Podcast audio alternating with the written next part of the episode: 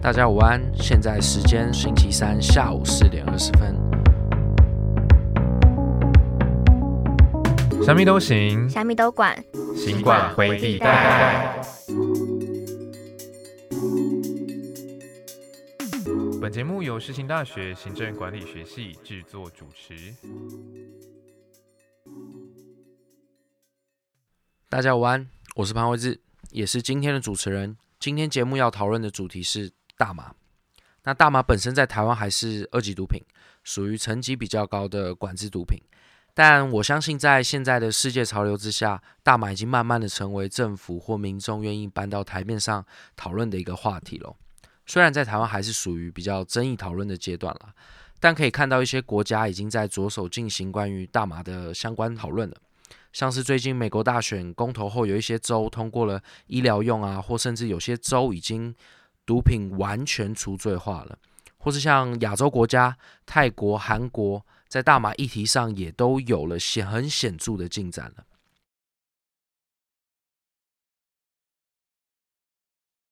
那透过今天的节目，我们会深入的聊聊关于大麻本身以及在国内外的现行状况。那在今天的节目当中，我们也请到了在大麻议题这个领域当中的权威哦，也就是我们的李金奇律师，一同参与我们今天的讨论。那李金奇律师现在是绿党的副秘书长，本身也是一名专攻大麻环境人权案件的环境人权律师。其实我现在是大麻律师哦，大麻律师。OK，好。那过去对环境跟一些人权事情，他也有很呃深入的投入这样子。那去年也投身政治的第一线，受绿党不分区的提名，参与去年的立委选举。当然，医疗用大麻的合法化也是其中一个主要证件了。那详细内容我们等等再跟律师详聊。那非常谢谢今天律师愿意拨空来参与我们的节目。感谢就是同学的邀请。好好好，当然在我在这么 这么神圣的地方这边大放厥词。不会不会不会，这现在大学应该是要开放，就是广纳说。我听你之前节目还有像什么什么呃，Berkeley 在国外的大学，其实他们像在四二零这种时间，其实都对啊，所以其实。当然，希望哪天在台湾民风稍微开放的时候，未来这件事情可以在台湾被大家所讨更广泛的讨论接受。还是要讲啦，合法之后再做。对，合法之后再做。各位小朋友冷静。好，那我们第一部分现在讨论一下，就是呃，律师当时是怎么样去投身呃，不管是社会运动啊，或是什么样契机让你开始接触大麻议题的？应该说这样讲好了，我大学应该是演硕一吧，大四硕一的时候啊，我也当过死大学生啊，就是你就知道，就是会去什么地方，就是会夜店，对，没错，然后会去跟就是一些呃同学。交换学生，我那个年代在十年前吧，嗯，我大四的时候，就是大家比较不会去夜店。哦，真的吗？比较，跟现在比起来，现在像我自己大四，我其实身边的同学基本上都不去了，大家就可能就大一刚进来的时候，就是很奔放的那种。应该说那个时候去夜店好像是什么罪大恶极的事情，不过大家还是照去了，只是说，呃，我现在看到比较多大学生了。哦，应该说跟跟那个时候比起来，那所以说我们那时候会，呃，就碰到一些交换学生啦，有的台师大的，是台大的，然后。他们就就说：“哎，Zoe，你要就看他们在那边抽，我说我不抽烟，他们说傻子，这不是烟呐，或者是什么，都是大麻。”然后就哦吓死，因为那时候是那是你第一次遇到这个东西。对啊，我那时候想说：“哇塞，这这这这这合理吗？这样子不是毒品吗？你们这些人，你们这些毒虫，毒虫坏。”然后就会发现，哎，不对，就是大家一般人对于毒品使用者的想象，应该就是那种。会有一些很奇怪的屁孩啊，屁哈啦，然后那个什么黑道啊，黑道是不是看起来都很对啊，加酒啊，那种看起来都很憔悴那种有没有？也没有啊，那些 Stanford 啊，Berkeley 的，然后东岸那些名校 YU 的啊，就是想说，哎，这些都是 Ivy League 啊，就是我那时候本来大四本来毕业也想要去国外念书嘛，所以所以才会就是跟这些人就比较熟这样，然后想说，哇，这个合理吗？怎么好像？这些人跟我对于毒品使用者的想象完全不一样，所以那是我对于大麻使用者这个族群的第一次接触。那当然，因为我念后来念刑法组，在台湾去念刑法这样子，然后就继续接触这些人嘛。所以当时你在看到这些毒品使用者，其实他们有让你吓到，就是说其实没有你想象中那么。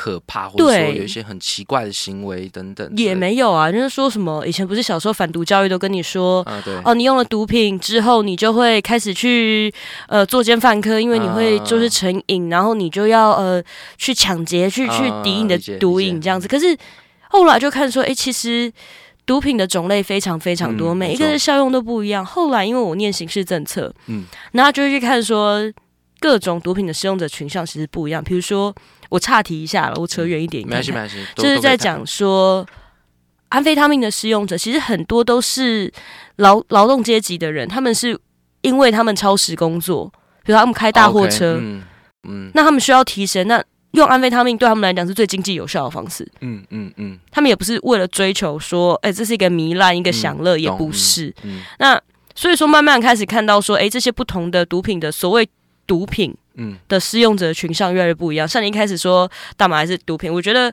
呃，我觉得用精神物质去称呼嗯，这些这些物质会比毒品好一些。哦对，啊因为其实像呃过去，其实我自己在我嗯开始接触大麻这个议题，就是深入去探讨。我其实当时看一些什么 Netflix 上面很多，不管是纪录片或是电影或是影集，他们其实是很比较轻松诙谐方式去讨论这个东西。那你看，我像看那个就是某一个那个美美剧，它比较轻松亲子的，它其实都会甚至会跟你一起。讨论到就是他们使用的状况，其实那不会太让人去觉得这个东西好像有多糟。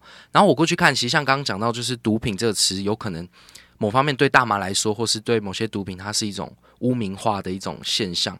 然后我就看到，好像之前有一个纪录片，他们就是有说到，其实当时这些大麻会变成一个非常罪大恶极药物，其实某方面来说，可能是一种呃种族歧视吗？或是当时就是美国在呃过去比较歧视黑人的那个时代所产生出来一种结果啦，就它成为毒品一件这件事情。对，所以现在是就像刚刚刚你提到说，为什么大麻其实它原本在一战过后，那个时候应该是国际联盟时代吧，就是联合国前身嗯，的时代，它还是一个国际流通的一种农产品。哦，所以它以过去它前是农产品，印度大宗出口农产品。嗯那时候说美国主张要调高大麻出口税，嗯印度还在国际会议上说：“哎，不行啊，你这样侵害我的什么什么什么权利啊，嗯什么什么的。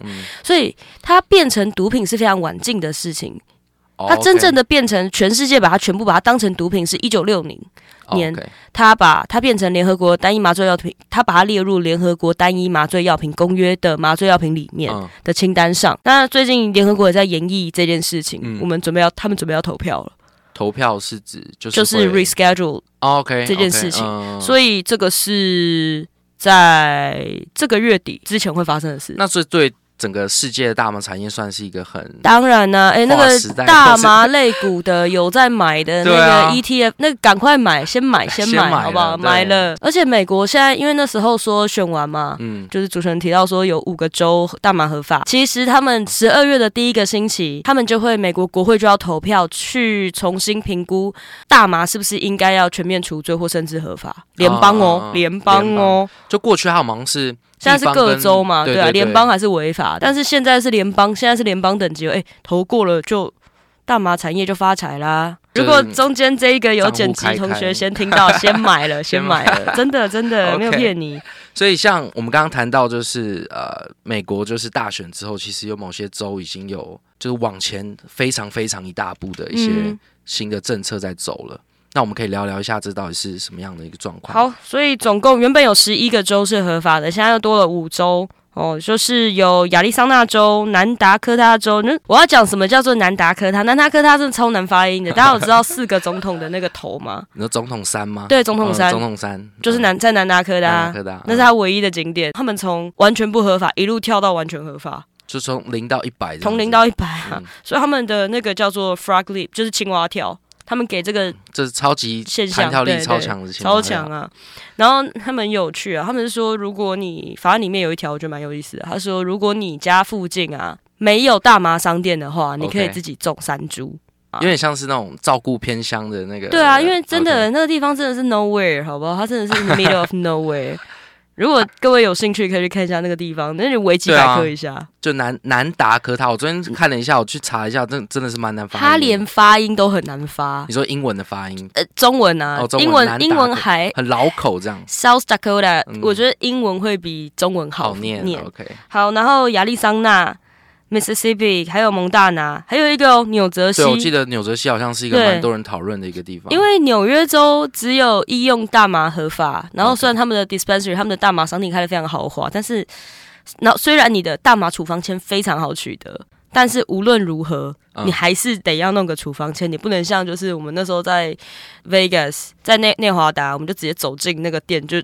刷刷那个证件走进去，确定确认你年满二十一岁，只要确认年满二十一岁，对，然后就走进去，里面跟游乐园一样，哇，这样子也没那么方便，你还是要处方钱。但是现在自从纽泽西合法之后嘞，他只要过个桥，就像大家想象一下好不好？就是台北市不合法，新北市合法，那你就过个永福桥，哎，就可以买喽。骑个 U bike 这样过去就就可以抽一抽一注这样，抽抽一支这样，你就进去狂买，然后再回家这样，没有问题哦。所以他这样会不会就是也牵动那些其他州，或是像是啊，他其实就会会不会变成是一种趋势嘛？所以他们联邦才要讨论说，那我们要不要干脆就联邦合法？你像一周一周没有意思，我们这样跨州运输就很麻烦呐。对。可是我记得好像其实在美国，它法令还算是蛮严格的，就是他不是说你。真的想抽就可以抽，因为像嗯，就是像比如说他在某个州抽，然后他到另外一个州的之间，好像就是那个边界吗？哦，你记得你不能过边境，你不能过，你不能跨越州界。哦，不能跨越州，你跨州界就会变成联邦法，所以联邦违法，所以就会就会很麻烦。然后比如说你在北加州种很多大麻好了，然后你种就是销售量太高，嗯。呃，不是销售量，产量太多，你想要往其他州倒，嗯，不行啊，就是你要跨州运输，你就很麻烦，你就会申请一堆 license，那成本就变很高。对啊，对啊，你等于说你输到那一州你就不划算。对，所以之前在美国，甚至有时候盛产的时候，一根一公克的 joint pre roll 就是卷好的，五块钱，哇，美金，哇，那这样算很贵吧？一百五十块一克，一克一百五十块，台湾一千五百块。哦，对对，这样好像算蛮。这样说，超便宜。在美国一百五十块算便宜的吗？他帮你卷好，还帮你包装，还帮你包装好，然后卖你台币一百五十块。对啊，然后台湾一克我记得好像也一千五啊，一千五。美国那个他会告诉你说，哦，这是什么风味，然后里面 THC 多少，CBD 多少，什么效果？你想要睡觉吗？你想要 social 吗？你想要怎么样？嗯，都会告诉你。就是说，其实美国很多州已经进入到一个，现在甚至已经到联邦层级，整个。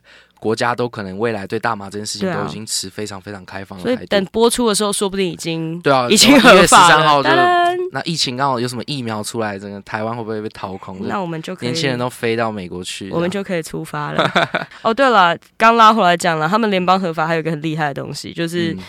奥瑞冈呢，它是呃，除了适用毒品罪直接除罪，它就是其实跟台湾有一点点像，就是把所有适用毒品这件事情不把它当成犯罪人，而是把它当成生病的人来处理。哦，跟台湾很像。台湾其实有在往这个方向做。哦，真的。对，所以如果你是单纯的施用持有一点点毒品的话，你理论上不会被抓去关，就轻罪或是他就是。不是，他会让你去医院做戒瘾治疗，或者是让你去乐戒。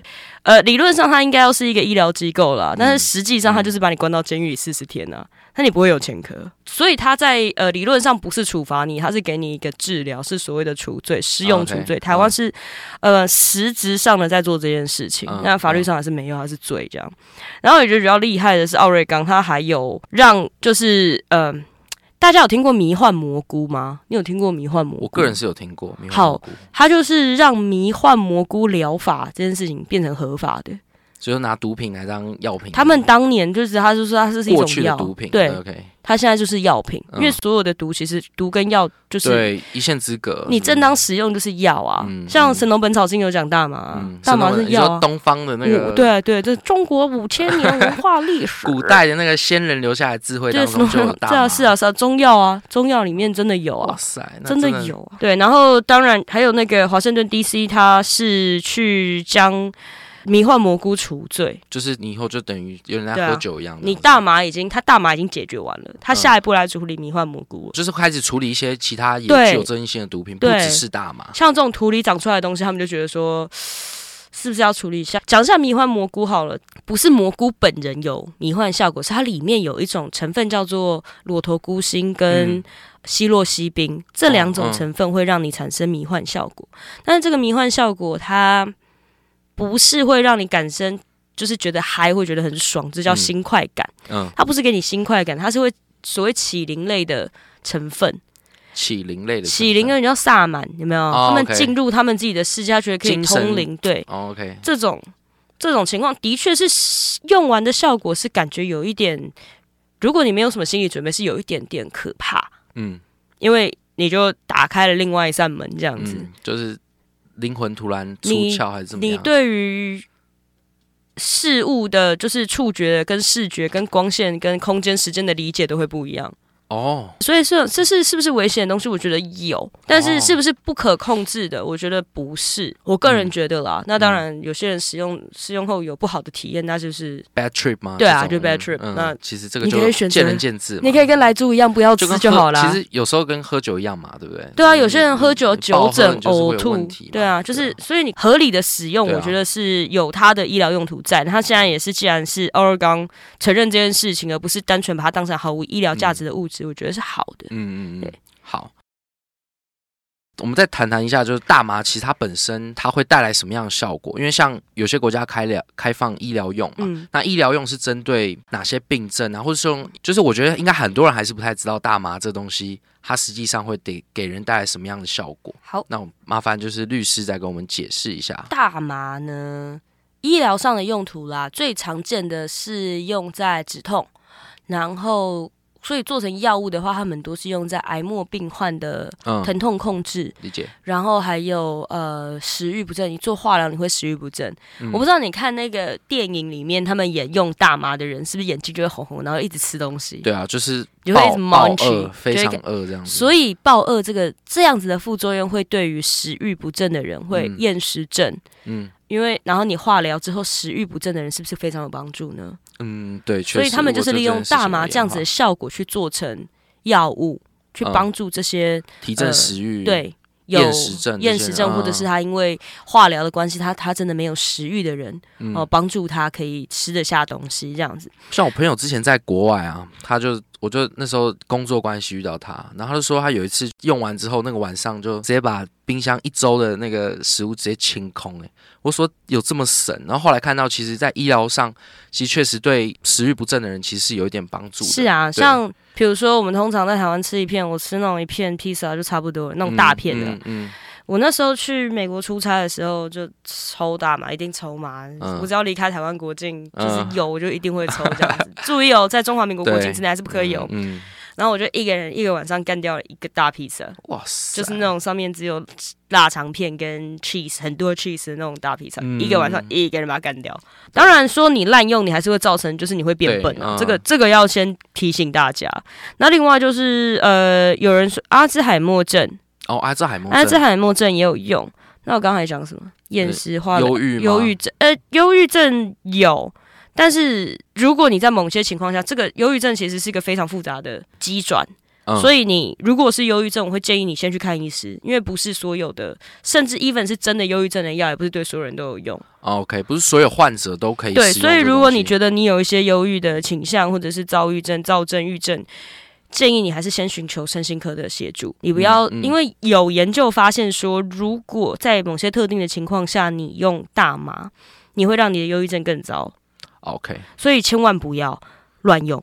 这个这个地方，因对，为关于这要呼吁一下，对，这要呼吁，大家，大麻不是仙丹，嗯，可是大麻的确有非常多的医疗用途，这是、嗯。这是无可置喙的啦。嗯。我觉得最棒的是止痛，止痛止痛他们现在做成贴布，哦，我记得还有我看就是像国外剧，他们一些一些老人嘛，嗯，什么关节炎还是什么东西，反正就是他们他们反而是那种他们不会用抽的，嗯。他们就用贴的或者是软膏。软膏，可是哦因为软膏，你用手擦，你手上也会有，所以他们他们现在比较多的是贴布，关键他们就贴。就做的像那种台湾那种中医国术馆对对对对推拿一下都。但是它的那个贴布是那种有点像是细胶做的那种，就啊啊啊，因为它一片很贵，哦不便宜。一，片不便宜，呃，比他们去看医生便宜啊，所以就贴，我就觉得还不错。那时候我从哦那时候飞超多地方，就是国内线转机，然后算是实地考察这样子。对啊，我嗯那时候去美国一趟，就是去考察他们的大麻的产业。我去年去了两次，嗯哇然后就真的就贴了，我觉得我这贴下去，长途班机那种怎么飞怎么转机都不会痛，腰都不会痛，背都不会痛，整个就整个没事了。对你也不会嗨，那绝对不会，它的剂量不会让你嗨，你就哦，是它是有调配过剂量。当然呢、你要嗯一定的剂量，然后它跟 CBD 大麻里面有两个主要的成分，一个是会让你嗨的违法成分，叫做四氢大麻酚，又叫 THC。THC，嗯那一种是会让你比较平静，也不是不会让你有精神作用，那有止痛的效果。这个成分叫做 CBD，叫做大麻二酚，在台湾是合法的。哦，在台湾是合在台湾是合法的，那常常会拿来做什么美美容保养品啊？美国现在很红，所以说这两种主要的大麻素呢，THC 跟 CBD，你只要调配好比例，它不会让你嗨，可它的确会让你有止痛的效果。嗯，那另外一个大麻很重要的功能是，它对于小朋友的小儿哦难治型癫痫哦，OK，嗯有良好的显著的表现。嗯因为像之前呃那个纪录片有一点点久了，叫做 Charlotte's Web 夏绿地的网，还有一个癫痫的小女孩，嗯她很可惜的，这小女孩撑过了难治型癫痫，就是靠大麻撑过了难治型癫痫。嗯那嗯她在今年的年终的时候，因为武汉肺炎过世了。嗯那当时那个时候，整个大麻圈的人，就是产业界啦，当时就是发了悼念信，嗯就说因为她那个小女生真的是开启了这个整个产业的研究。嗯。那个当时他们叫做大麻难民，他们全家举家搬到科罗拉多，哦大麻难民，对他们叫呃 cannabis refugee。嗯，我在美国的时候有遇到几个人，他们都这样自嘲，就是他们是因为他们自己有哦，一般人他们可能也会自嘲，觉得自己州或者怎么样，他们那一周不合法，但是他有一嗯些病痛。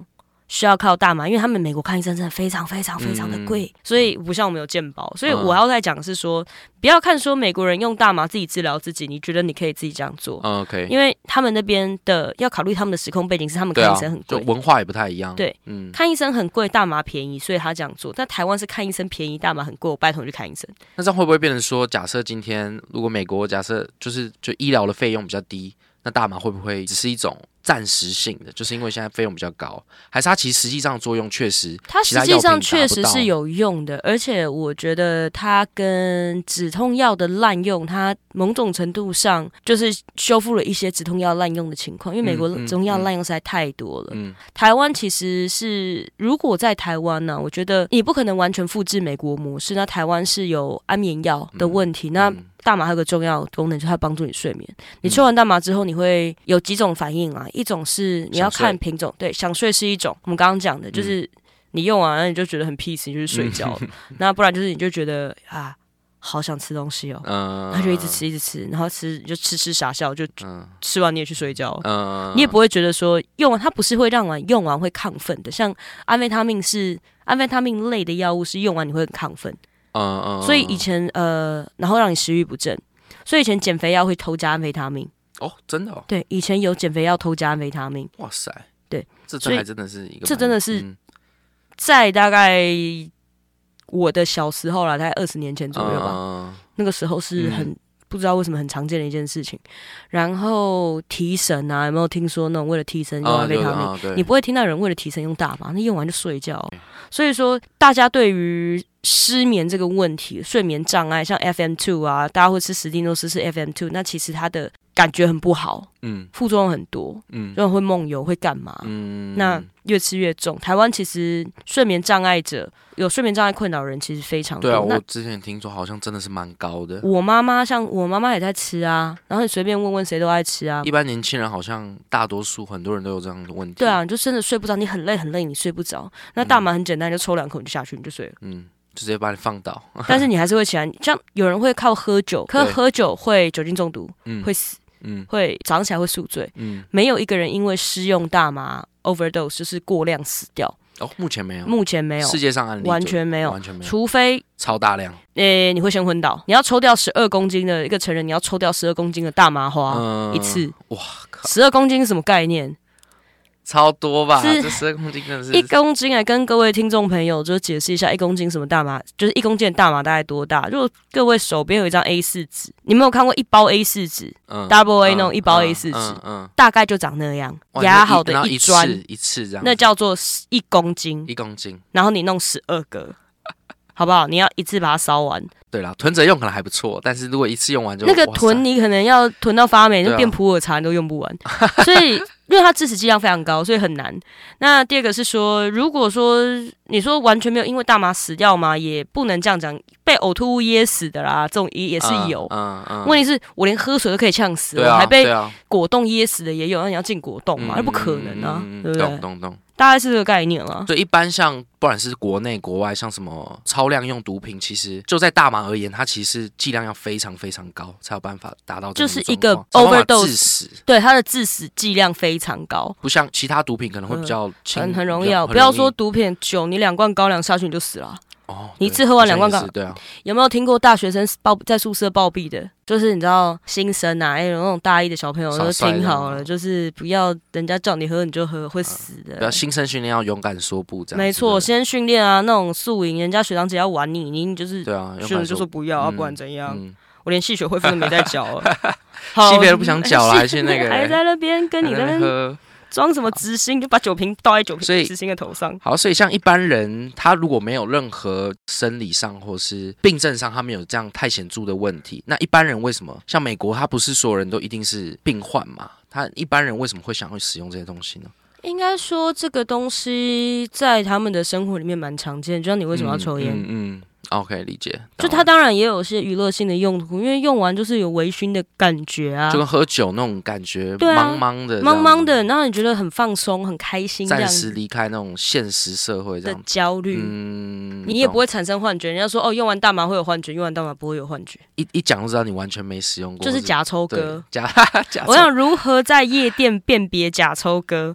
就是第一个，他说他用完大麻之后看到彩虹小马或者是彩虹独角兽，你就可以请他滚了。呃，除非他很。帅，你再考虑一下。耍白痴就是对，除非他很帅，你可以考虑一下。假抽哥抽假烟这样。对，假抽的这种就是，我还听过个最荒唐的，就是 有一次我去夜店，然后就那时候也是好几年前，当年还有几分姿色的时候去夜店，然后他就说：“哎，因为老家抽大麻，他带了一整群的妹说要去他家抽大麻，然后你家那边有多少一局？”说说。我就想说，我就不不不不评论了。我们就 不多加以评论，像这种就是假抽哥。不过我们要勇敢，向毒品说不 OK。对啊，当然也不要这种行为不鼓励。真的不要在夜店就是跟这些奇怪人混，因为你最后就是你你大概百分之九十九的几率会遇到假抽哥，那另外百分之一你不要以为是真抽哥，不，他是警察。哦，他警他警察来 钓鱼的，钓鱼对，所以不要傻傻的。我跟你们讲，就是台湾还是要就是就是他还是违法的，他还是违法物质。虽然我们这一集一直不断讲说要大麻很多正面的呃评价，但是他现在在这个土地上，他就是违法的东西。你今天帮人家买，或者是你给别人，嗯罪都不轻哎。团购运输一样啊，上网买十年，你上网买回来台湾十年以上有期徒刑。哇，这这这这还是要呼应一下。对，我觉得这要呼应一下，就是不要以身试法，不要傻傻的，你知道吗？你帮人家买，啊，你如果如果那个人说没有是你卖他的，你又拿不出证据，说啊，我真的没有赚钱，嗯，那这一样是十年，嗯，OK，好不好？哇塞，那真的是蛮严重，罪很重啊。所以如果你听到这一集，请你小心一点。